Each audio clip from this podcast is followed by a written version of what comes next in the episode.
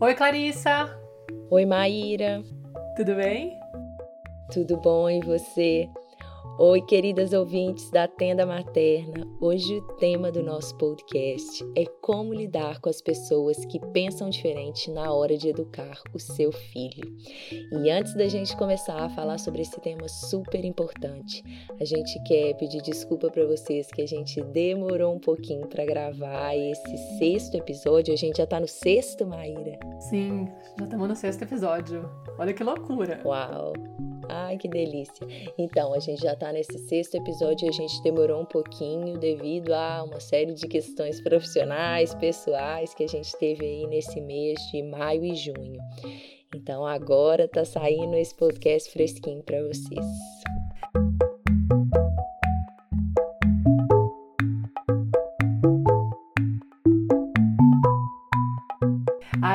Legal porque eu gosto muito desse tema. Eu acho que ele mexe muito com, com coisas que eu gosto de pensar e refletir.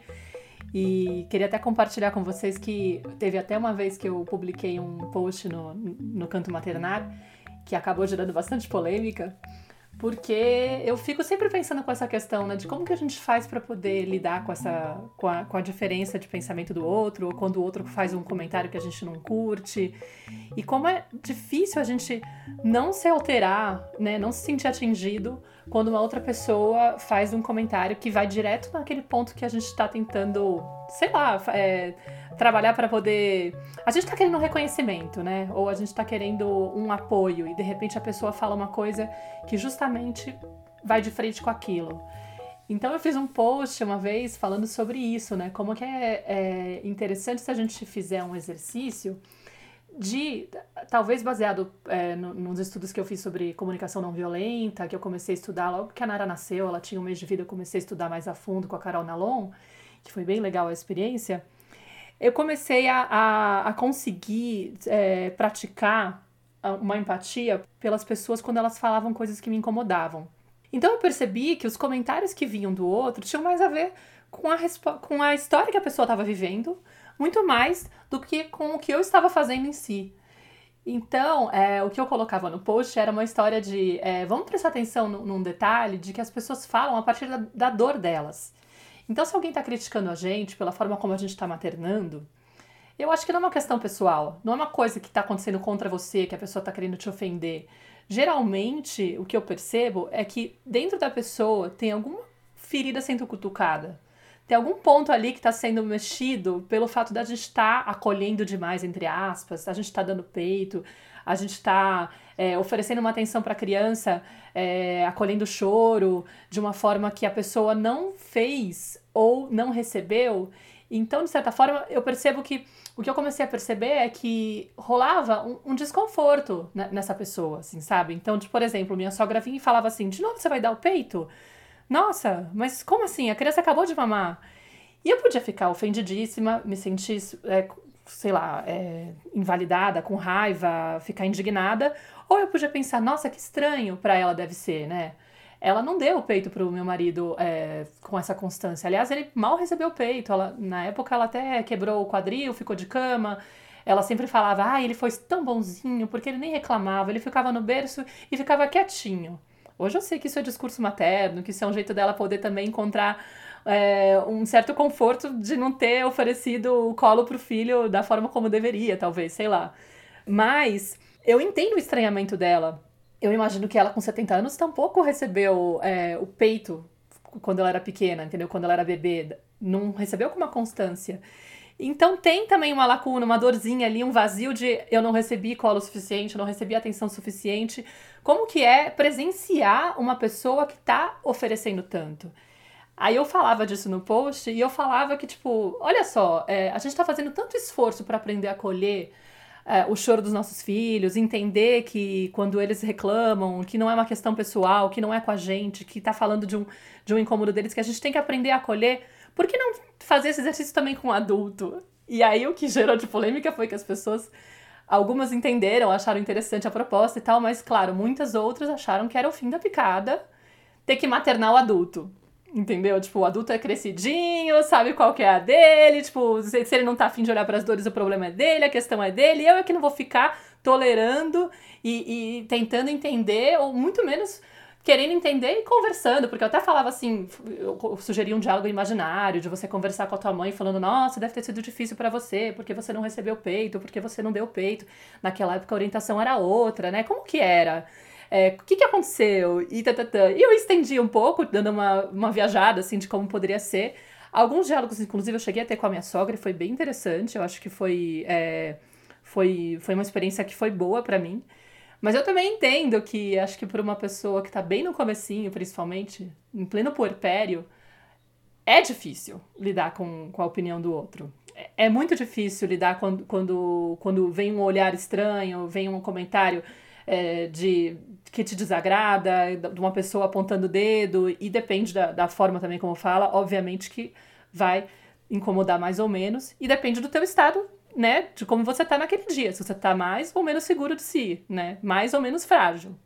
Então, sei lá, eu só queria Sim. trazer esse tema porque foi bem, foi bem curioso, assim, a experiência com esse post. É, e é legal, assim, eu recebo muita, muita pergunta também de mãe, comentário, assim, eu vejo que às vezes que a pessoa que pensa diferente é a sogra, às vezes é o próprio companheiro ou companheira, é, então, assim, às vezes é a escola ou é algum tio, uma pessoa, uma irmã da mãe, um cunhado, uma cunhada, enfim.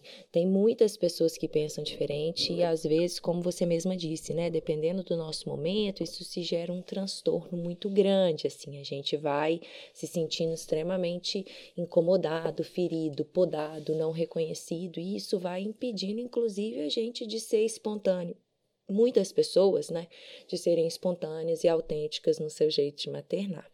Mas o que eu queria trazer sobre esse tema, né, eu sinto que sempre que eu falo sobre ele, sobre essas incomodidades, eu, eu me lembro do trabalho da Byron Katie, que é uma americana que tem geralmente é, eu falo muito dela no Zoom Zoom, assim, mas é uma americana que ela criou um trabalho que chama O Trabalho, né, The Work. E ela e ela fala num dos livros dela, ela fala o seguinte, que na nossa, no mundo, assim, né, existem três tipos de assunto. Os meus assuntos, os assuntos dos outros e os assuntos de Deus ou do universo, assim, né, como ela chama.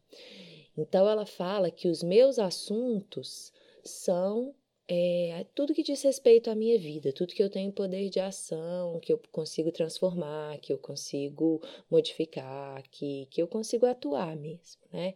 Então, por exemplo, se eu pinto meu cabelo ou não, se eu amamento meu filho ou não, até que idade, se eu é, escovo meu dente de manhã, se eu escovo de manhã, de tarde, de noite, se é, eu como de manhã, se eu tomo café, chá, ou não sei o que, se eu faço uma faculdade ou não, se como que eu trato as pessoas, enfim, tudo que diz respeito à minha vida e que eu posso mudar e que eu posso transformar. O assunto do outro é tudo que diz respeito à vida do outro, esses mesmos exemplos que eu dei, só que na vida do outro. Se o outro é, amamenta o filho ou não, se o outro como par, qual tipo de parto que ele vai querer, e se vai ser possível, enfim. É, se ele como que ele educa o filho, se ele pinta o cabelo, se ele faz faculdade, se ele trabalha em casa, se ele trabalha fora, se ele trabalha, se ele não trabalha, enfim. Tudo isso diz respeito à vida do outro. E o terceiro assunto, né, que é os assuntos de Deus ou do universo, assim, que é, sei lá, o dia que a gente vai morrer, coisas que ninguém, nem eu nem o outro temos controle, nem, né, nem a gente nem o outro tem controle. Então é é algo como morte, como clima, né? Assuntos como clima, se chove, se faz sol, se vai ter uma tormenta, um tsunami, enfim, essas coisas que a gente não tem controle. E quando eu comecei a entender isso e escutei pela primeira vez, isso facilitou muito o meu foco nos meus assuntos, nos meus assuntos, no mundo que eu tenho poder de ação e de transformação. Uhum. E eu comecei a aprender a respeitar um pouquinho mais e soltar o outro, porque Segundo a Byron Kate, para mim faz total sentido, e não é só ela, né? Assim, tem uma infinidade de pessoas que falam sobre isso, mas a gente não tem poder nenhum sobre o que é assunto do outro. O outro ele vai mudar, ele vai é, se transformar, ele vai se trabalhar, ele vai fazer as coisas do jeito que a consciência dele permite, no ritmo dele. E muitas vezes, eu acho até por uma questão de educação, a gente passa grande parte do nosso tempo pensando, né, ou vivendo mentalmente na vida do outro. Um uhum. assunto que não é meu assunto, que eu não tenho menor poder de ação. Então a minha mente está lá o tempo inteiro, ou grande parte do meu tempo, eu estou lá pensando, vivendo mentalmente a vida do outro, e quando eu estou fazendo isso, quem está vivendo minha vida, né? Quem está vivendo aqui? Eu tô. E aí o meu filho está ali do meu lado, desamparado, e eu estou preocupada como que o pai dele tinha que tratar ele. Até uma vez a gente, não sei se você viu, mas você lembra, uma vez a gente estava assistindo um vídeo da Ivone, Uhum. que eu assisti desses que ela grava, e ela estava falando isso, assim, às vezes os pais estão discutindo entre eles, né, e a mãe tá lá lutando para que o pai eduque de uma maneira mais consciente e tudo, e tá lá brigando com o marido, falando com ele, e enquanto ela tá fazendo isso, a criança tá ali desamparada. Uhum. E a gente está exigindo que o outro fale, que o outro faça do meu jeito, mas naquele momento eu tô sendo completamente incoerente com o que eu tô exigindo do outro, porque eu quero que ele faça, que ele não grite, que ele não brigue, que ele não trate, é, que, ele, que ele trate nosso filho com mais respeito, que ele não castigue, que ele não. Mas ao mesmo tempo, a hora que eu tô ali naquele embate, que às vezes isso acontece com frequência, o meu filho tá ali abandonado do lado. Então, eu sinto que esse trabalho com os mundos de poder é e, né, com, com os mundos de poder, não, com os assuntos que a Byron Kate traz, me ajuda a começar a focar na minha vida e questionar, peraí, quanto do meu tempo, né, do meu tempo e da minha energia vital, né, do tempo que eu tenho disponível aqui nesse planeta, que é um tempo tão limitado, eu passo vivendo mentalmente a vida do outro, em espaços que eu não tenho o menor poder de ação. Então, quando eu comecei a fazer esse tipo de questionamento, eu comecei a me assustar. Puxa vida, eu passo muito tempo vivendo na vida do outro. Total. Nossa. E enquanto isso, eu tô aqui completamente desconectada de onde eu posso realmente entrar em ação, transformar, porque transformar a gente dá um trabalho danado. Né? Não é uma coisa simples. A gente tem 30, 40, 20 anos, 50, não sei quantos anos vocês que estão aí escutando têm, mas a gente tem muitos anos, né, que a gente vem seguindo a vida e olhando para ela de uma determinada forma desconstruir, buscar possibilidades mais conscientes, dá muito trabalho, porque a gente está acostumado a fazer de um jeito. Mudar não depende só, às vezes, da minha vontade. Precisa de muita prática, de muita é, dedicação, de muita disciplina, de estar em contato com pessoas que estão buscando também, de fortalecer essa vontade de mudar dentro de mim. Porque senão é muito fácil desistir e focar no outro. É muito mais fácil focar no Sim. do outro, no que o outro tem que mudar, né? Não, e tem a ver com essa coisa de sair do papel de vítima e assumir essa responsabilidade, né? Do tipo, você observa que o outro tá falhando em tal questão, aí você começa a ficar incomodada, aí você já acha que todo aquele seu incômodo é o outro que tá causando, porque veja só, se ele estivesse fazendo daquela maneira, as coisas seriam muito mais fáceis e tá, tá, tá, tá.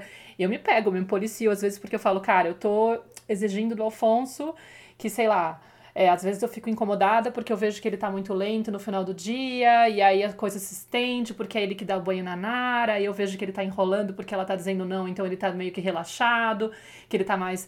Aí eu percebo que tem o um movimento dele que ele tá mais afim de ficar um pouco, um pouco mais de tempo relaxado sem, sem ter que sei lá, chegou do trabalho e, e quer poder engatar, é, não, quer, não, não quer ter que engatar na, na, sequência com cuidar da menina, tudo daquela coisa, sabe, rapidinha. É, então ele dá uma, tipo, enfim, dá uma relaxada, e aí eu fico me irritando. Só que nesse tempo que, que eu me irrito, eu tô fazendo outra coisa. Porque eu falo, ó, eu, eu abri mão. E aí tem vezes que. Teve vezes que eu fui meio que cobrar dele. Ah, mas se você ficar é, permitindo, é óbvio que ela vai falar que não quer tomar banho. Você tem que meio que assumir, né? Falei, você tá com vontade que ela tome banho? Dá você o banho nela. Tipo, sabe? E, E aí a Byron Kate te ajuda nessas horas porque você fala assim: ai meu Deus, olha o que ele tá falando pra mim, né? Eu já quero, tipo, dar uma resposta. E de repente eu falo: não, é verdade, ele tem razão. Se eu tô com vontade que as coisas caminhem num, num ritmo mais acelerado, se eu quero colocar, impor uma rotina mais certa para minha filha, porque eu acredito que isso é real, que, que isso é melhor para ela. É, o quanto que eu tô abrindo mão de estar nesse lugar e tô exigindo que ele faça isso, entendeu? Também tenho. Eu tenho que fazer pelo exemplo sabe? E aí teve vezes que eu falei, não, é verdade, tipo, eu também tô relaxando, entendeu? Na verdade, porque na hora que eu me coloco dentro do, do quarto para poder trabalhar nesse tempo que ele tá cuidando dela e fico, tipo, ouvindo e meio que me incomodando, eu não tô assumindo o que eu poderia estar tá assumindo e falando, peraí, é, vamos tentar colocar um ritmo, sabe? Eu poderia estar tá colocando a minha energia lá também. Então tem o papel da minha responsabilidade que eu tava querendo abrir mão de ver, e, e era muito mais gostoso estar no papel de vítima e poder reclamar e achar que era ele, né? É, e é, é, difícil esse papel de sair desse lugar da vítima, porque, como diria a Lana Traunzinski, do, do programa Shine que eu fazia com ela, é a tal da merdinha quente, né? Aquela zona de conforto onde você não tá exatamente no melhor lugar, mas você tá acostumado, você sabe se virar, é gostosinho no fundo, sabe? Então é. Você não quer sair daquele lugar. E, e, quando a gente entra no terreno da autorresponsabilidade, tem vezes que a gente se irrita e fala, ai, como eu queria poder ser a vítima. Mas se a gente vai fazendo exercício, a gente vai se acostumando, entendendo que é muito mais empoderador tá no lugar de poder você ser a, o fator que provoca a mudança. Né? Entender que a mudança não vai vir de fora, vai vir de você. Claro, exatamente assim, num primeiro momento tem uma instância nossa né? Ao meu ver, assim, é o ego que ele está acostumado ali a se manter ali naquela zona de conforto, né? Mas tem uma instância mental que, num determinado momento, resiste à mudança, porque é desconhecido, porque é, né, eu estou a vida inteira acostumado a olhar para a vida assim, como se eu fosse, né, como se os outros fossem responsáveis pelo meu sofrimento, pelo que me acontece, pelo que não me acontece.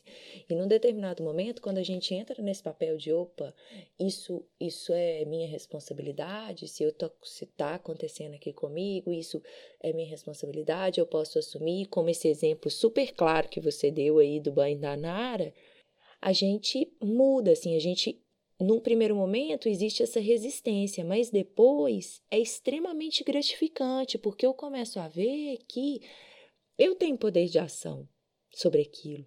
E ter o poder de ação é muito rico, porque você pode transformar do jeito que você quer. Quando você não tem poder de ação, aí você fica sem ter como fazer as coisas, assim, né? E aí eu sempre me lembro também de uma história, quando eu falo sobre esse tema, que está na biografia de Gandhi, que diz que uma mãe ou uma avó é, leva o filho que tem diabetes até Gandhi. E aí, quando chega lá, ela fala com ele, explica a situação, fala: olha, meu filho tem diabetes e ele não para de comer açúcar, eu não sei mais o que, que eu faço e tal. Você podia falar alguma coisa para ela? E aí Gandhi olha para essa senhora e fala assim: ah, volto daqui uma semana. E aí, beleza, ela volta, né? Aquele perrengue na Índia, viaja para lá, para cá e tal. Aí a mulher volta de novo com o filho, na esperança de que Gandhi vai fazer alguma coisa assim incrível, maravilhosa. Aí Gandhi olha para o menino quando eles voltam, né, nesse retorno, e fala para ele assim: para de comer açúcar. Aí a mulher olhou assim para ele e falou assim: Não, mas você só vai falar isso? Não acredito, você me fez viajar de novo e tal. E aí ele falou assim: Olha, na semana passada, quando você me procurou, eu ainda comi açúcar. Agora eu não como mais. E por isso eu tô falando para ele. Uhum. Então eu sinto, né, assim, essa história ela vem muito para reforçar isso. Seja você o exemplo da mudança que você quer ver no outro, que você quer ver no mundo que você quer ver nos seus filhos. Muitas vezes a gente também acaba exigindo das crianças bastante coisas e a gente não é um exemplo 100% coerente daquilo. Tipo assim, não grita, menino! Claro. E tá gritando, né? Exato. Mas ou outros exemplos assim, né? Então eu sinto que como a criança é uma oportunidade muito grande, assim, a gente ser pais de crianças pequenas, né, mães de crianças pequenas, porque elas vão refletir assim todos esses aspectos sombrios, assim como as pessoas também que estão ao nosso redor, que é o que você estava falando no início, uhum. né? Que é, muitas vezes aquilo que eu vejo, né, que está me incomodando ali no outro, que puxa vida, o outro tinha que fazer assim, tinha que fazer assado. Se está me incomodando mesmo de verdade, o jeito que a minha sogra fala comigo, ou que o fulano faz as coisas, ou a lerdeza do meu marido, a lerdeza, olha, eu já julguei o Alfonso. ou a agressividade do meu marido, enfim, o que quer que seja, se tá me incomodando, se tá doendo, existe essa ferida dentro de mim. Eu preciso de olhar para ela. Não adianta nada eu ficar querendo que o outro mude.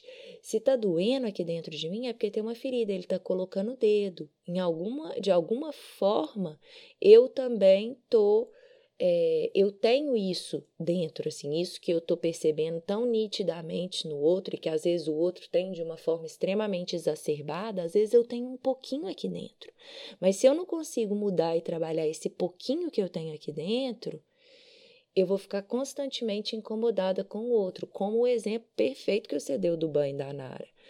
Você percebeu que você também estava abrindo mão. E aí, na hora que você percebe, opa, também tô relaxada, eu também tô abrindo mão, eu tô, né, assim, na minha cabeça ele tem que ficar um tempo com ela, e eu, mas eu tô abrindo mão. Se eu quero que as coisas aconteçam de uma determinada maneira, ou eu faço, ou eu permito que o outro faça da forma que ele quer. Aí eu, eu assumo, né? claro. isso. Eu assumo que tipo, eu tô deixando para ele, e aí eu não vou ficar julgando, senão eu vou ficar me perdendo em sofrimento na cabeça, tipo, isso não deveria ser assim e eu tô criando essa, esse incômodo, né? Esse mal-estar. Desnecessário, não preciso. Tem uma frase muito boa da Flávia Melissa, que eu até publiquei outro dia, que é: Se o outro se incomoda com seu problema, o problema é do outro. Se você se incomoda com o incômodo do outro, o problema é seu. Exatamente. Não, resume tudo. Perfeita. É isso, é isso. Tem uma outra, né, que a gente usava no Free Mind, que é um curso de crescimento pessoal que eu da organização Condor Blanco, que eu fui instrutora durante muito tempo, e o trabalho do Free Mind, ele foi muito inspirado no trabalho da Byron Katie. Parece que assim, uma vez que foi esse seminário foi dado numa cidade no não sei se foi na Colômbia, enfim, algum país da América Latina, os participantes criaram uma frase que era assim: se te toca, te checa né? Então, assim, se tá te incomodando, vai checar, vai buscar, porque tem coisa sua aí. É como se tivesse criado um velcro, né? Se você tivesse uma parte do velcro. Se tá te incomodando, é porque o velcro do outro aqui é porque você criou velcro né? Ou então é a ferida mesmo, que alguém pôs o dedo na sua ferida. Se tá incomodando, gente, é. pode saber, é seu assunto. O incômodo é seu. Vai buscar Sim. o porquê que tá te incomodando. Se o jeito que a sua sogra tá te falando, se o jeito que, que sei lá, as coisas estão acontecendo na sua relação com o seu companheiro, em relação à educação do filho, se enfim, o fulano, o ciclano, se tá te incomodando, vai buscar a sua responsabilidade, vai buscar o que é seu. E aí, à medida que você encontra, você vai ver como que é libertador encontrar. Não é um peso. Muita gente fala, pô, Clarice, esse negócio de autorresponsabilidade é um saco, é um peso. Não, tem hora que é mesmo, dá vontade de mandar todo mundo para aquele lugar. A gente estava falando sobre uhum. isso, né, uhum. Maíra? Eu não sou Buda, eu não sou Jesus Cristo. Sim. Tem horas que a gente vai se deparar com os nossos limites também. E vai dar vontade de falar assim, ah, hoje eu não quero ser responsável, hoje eu quero reclamar um pouco, hoje eu quero espernear e atuar como uma criancinha. Tudo bem, vai ter, vão ter esses dias também né? A gente não está iluminado.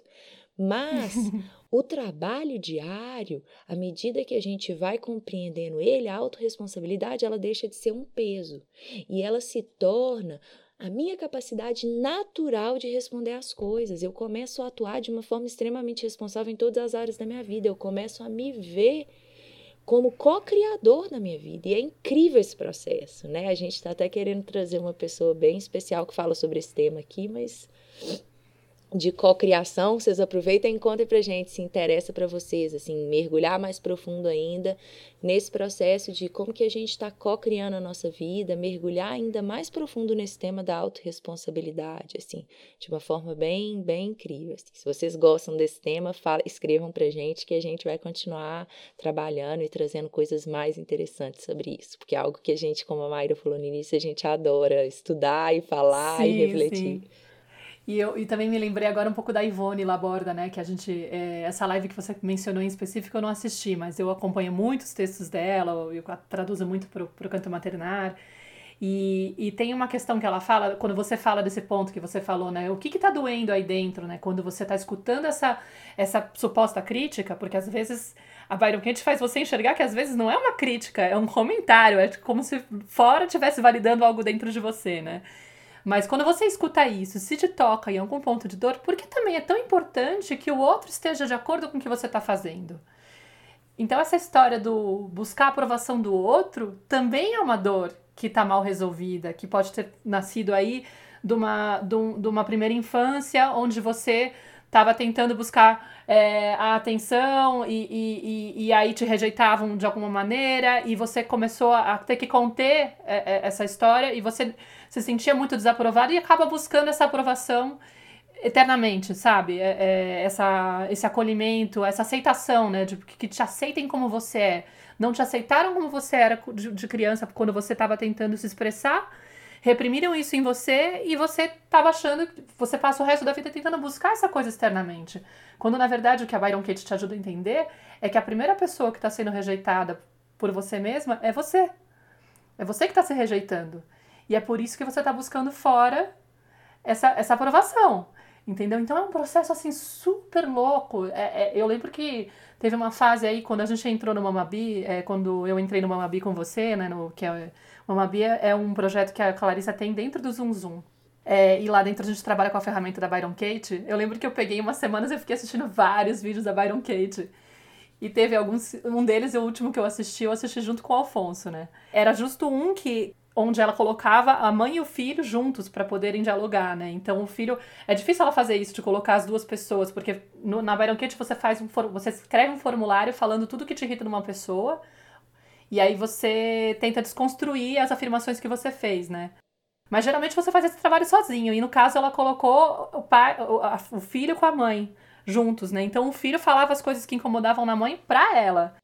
E acho que foi o primeiro vídeo que o Alfonso viu, então ele ficou meio impressionado. E a mãe, é, pra, na Byron Kate, ela, ela falava para ela só responder Thank you, Chris. Obrigada, Cris. Obrigada, Cris. Ela não tinha direito de, de, de responder, de explicar, de, sabe? Não, era só para receber, absorver. E a grande questão é que quando, quando a Byron Kate vai fazendo o trabalho com você, você se dá conta que a irritação do outro te ajuda a entender aspectos da tua sombra. Então, de certa forma, todas as situações que são incômodas, você pode olhar para elas como, como se fossem oportunidades para você se conhecer melhor. Daí o fato da mãe ficar toda hora respondendo obrigada, Cris, obrigada, Cris, obrigada, Cris. Mas claro que você está recebendo uma, um, um, monte de carga daquela situação que te incomoda e está sendo obrigado tipo, a agradecer. Não é um processo fácil. Mas virou uma piada interna aqui em casa. Agora, quando um fala pro outro uma coisa que incomoda, o outro olha para A gente se olha, aí fala, thank you, Chris. que ótimo. Porque, tipo, meu, ai, eu tô irritada com o que você me falou, mas pensando bem, se eu refletir, eu tenho certeza que vai me ajudar em alguma coisa. Claro. Sabe? E esse é o processo legal, assim, né? De você se abrir porque essas situações te trazem de aprendizado, né? Porque te fazem olhar aspectos seus que às vezes estão lá guardadinhos, na tal da merdinha quente, que você não quer olhar, você prefere dizer que é, do, é, é o outro que tá te incomodando. E aí você se dá conta que realmente é, você é responsável pelo que você sente. Você é responsável pelo claro. que você cria.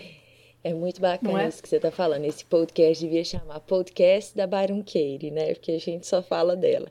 Bom, eu vou citar uma outra frase. Uma vez ela foi, ela é uma mulher incrível, assim, como vocês podem ver, tudo que a gente está falando está baseado no trabalho dela, assim. Então, é, é uma mulher que, para mim, ela tá, se ela não tá iluminada, ela tá bem próxima. Sim. E uma vez ela foi entrevistada por um repórter e ele perguntou assim para ela: Byron, se você tivesse um pedido para Deus, qual seria esse pedido? E aí ela fala assim: Deus, me livra da necessidade de ser aceito, amado e reconhecido pelos outros. Que essa é uma necessidade, assim, que faz parte, né, da, da vida do ser humano. A criança, o bebê, ele nasce e para ele, é, é uma, uma necessidade básica desse bebê, talvez das mais legítimas, mais básicas, é receber esse olhar do outro, esse reconhecimento, é, se sentir parte, porque ele saiu de um espaço de unidade, de total conexão com a mãe, para um espaço dual, né, que vai estar hora quente, hora frio, hora dentro, hora fora, escuro, claro, e ele precisa desse outro para ele, é, para reconhecer ele, né? Ele está buscando isso do lado de fora, ele ali com todos os sentidos dele, ele está aberto para o mundo. Então ele precisa que esse outro venha e reconheça ele. Só que muitas vezes, como a Maíra disse, a gente não recebeu isso, né, da forma que que entre aspas, tá, gente? Não tem uma fórmula certa, mas gente, as nossas necessidades elas não foram atendidas, a gente não recebeu o amparo e, e, e a contenção que a gente precisava, e a gente segue na nossa vida adulta buscando, né? Buscando isso que a gente não recebeu nos outros. Então, quando a gente entra nessa postura de que o outro é responsável pelo que está acontecendo comigo, é o outro que tem que me dar isso, é o outro que tem que fazer isso ou aquilo para que eu seja feliz, é o outro que tem que parar de brigar comigo, que tem que parar de fazer isso, que tá, tá, tá, tá, tá, tá. Eu tô numa postura extremamente infantil, recriando essa dor da minha criança. Então, por isso que a Maíra está falando que é uma grande oportunidade. Então, quando o outro quando algo me incomoda do lado de fora, é uma oportunidade que a vida está me entregando através dessa pessoa que apareceu no meu caminho, não por casualidade, mas dessa pessoa que apareceu no meu caminho, de eu olhar para mim mesma, de eu olhar para minha ferida, de eu olhar para minha dor primordial que eu carrego aí. Então, espero que, que esse podcast hoje, assim, ele contribua para vocês começarem a olhar para o que dói, para o que incomoda de uma outra maneira. Também espero que, que tenha trazido alguns insights, porque acho que se a gente consegue fazer esse exercício de olhar com essa perspectiva para cada situação que incomoda a gente, a gente de fato consegue sair dessa postura de, de se sentir julgado, de se sentir ameaçado, de se sentir criticado, porque a gente vai perceber que quanto mais seguro a gente está de nós mesmos, das nossas decisões, é, quanto mais fortalecido e quanto mais aceitação a gente tem por nós, Quanto mais a gente se aprova, menos a gente vai vibrar essa necessidade de aprovação externa, sabe? É, é menos a gente vai estar tá interpretando cada evento que acontece na nossa vida como se fosse algo que tivesse colocando a gente à prova. Porque na verdade é mais a gente a forma como a gente vibra influencia muito, sabe? Então, toda hoje em dia, até com, com o trabalho da Elaine Orives também eu faço isso, né? Porque ela fala muito disso do quanto que a gente vibra em tal frequência de emoção e no final o que acontece no nosso entorno tá só respondendo aquela, aquilo que a gente está emitindo, entendeu? Então, se eu tô insegura, as situações que eu vou passar durante o dia vão, vão transmitir, vão validar aquela insegurança que eu tô sentindo. Tá vendo? Tal pessoa falou tal coisa. Ó, essa pessoa não acredita em mim. Se eu não tô é, me reconhecendo, é, achando que, eu, que as coisas que eu faço são boas o suficiente, as situações que eu viver durante o dia vão estar tá validando essa situação, é, essa sensação também que é minha, entendeu? E não é. E aí você começa a perceber que não é o externo, é o interno que está influenciando. Então, se a gente puder, de alguma forma, passar essa mensagem para vocês, eu acho que seria bem interessante para poder olhar o mundo e as nossas ações a partir dessa perspectiva, a forma como a gente encara as coisas, não é? Sim, então para a gente fechar o nosso encontro hoje, eu acho que a gente podia, Mar, recapitular as principais frases, assim, do que, do que a gente falou aqui. Então, uhum. eu sinto que você vê aí o que, que você vai lembrando, assim, sabe? É, então, é a primeira frase que eu gostaria de recapitular, assim, uma coisa que a gente trouxe foi a pergunta que eu trouxe, assim, né? Qual a porcentagem da minha vida eu passo vivendo mentalmente a vida do outro. Então, essa pergunta, né, assim, e outra pergunta que vem em seguida é: enquanto eu estou vivendo a vida do outro, quem está vivendo a minha? Uhum. Essas duas perguntas, elas mudaram tudo para mim. E foram duas perguntas que eu aprendi no Free Mind. Uhum. Acho que tem essa frase da Flávia Melissa que eu comentei, que eu acho que é bem interessante, que é se o outro se incomoda com o seu problema, o problema é do outro. Se você se incomoda com o incômodo do outro, o problema é seu. Que aí a ideia é, por que, que eu tô precisando da aprovação do outro? Né? Tipo, tem alguma coisa aí dentro que não tá legal também. Então vamos olhar para isso daí, né? Ao invés de ficar dizendo que é o outro que tá trazendo o problema. E aí tem uma que eu lembrei enquanto você estava falando, eu não quis te interromper, mas a Flávia também fala muito disso, é, que eu já ouvi ela falar bastante, que é o é, escutou, doeu, leva para casa que é teu. Ótimo, ótimo, ótimo. É muito boa essa. Sim. E para fechar, eu acho que a gente pode deixar essa frase gigante, né? Seja você a mudança que você quer ver no outro, ou a mudança que você quer ver no mundo. E com essa frase, Sim. a gente vai encerrando o nosso episódio da tenda materna. Sim, a gente pode colocar, a gente coloca aqui na descrição do podcast as referências, porque a gente citou muita gente, a gente coloca os links da Byron Kate. Ela tem no site dela. Infelizmente, os livros dela não estão traduzidos para o português, mas o principal livro dela sobre o, The Work, né, sobre o trabalho, tem uma versão resumida que está disponível no site dela em português. E dá para vocês baixarem os formulários para poder tentar aplicar, conhecer. E os vídeos dela da, do YouTube. Tem um canal que tem é, os vídeos legendados e dá para acompanhar e é bem legal de fazer uma imersão assim, eu, eu super recomendo. Legal, é isso. Então a gente vai ficando por aqui hoje, lembrando os nossos canais de contato aqui na tenda, são os nossos e-mails e também você pode deixar o seu comentário aqui debaixo de onde você está escutando o podcast. E os nossos e-mails são clarissa.bifamily.com.br e contato arroba cantomaternar.com. E qualquer coisa, entre em contato com a gente, com sugestões de temas, falando o que vocês acharam desse podcast, se vocês querem que a gente aprofunde nesse tema da autorresponsabilidade. E mais uma vez, seja super, super bem-vinda à nossa tenda. Sempre que você quiser, se sentir vontade, compartilhe esse podcast e dê essa oportunidade para que outras mães, outras pessoas possam se beneficiar dessa informação. Um grande beijo e a gente se despede. Grande beijo, queridas. Muito obrigada pela presença. Um beijo. Tchau. Tchau.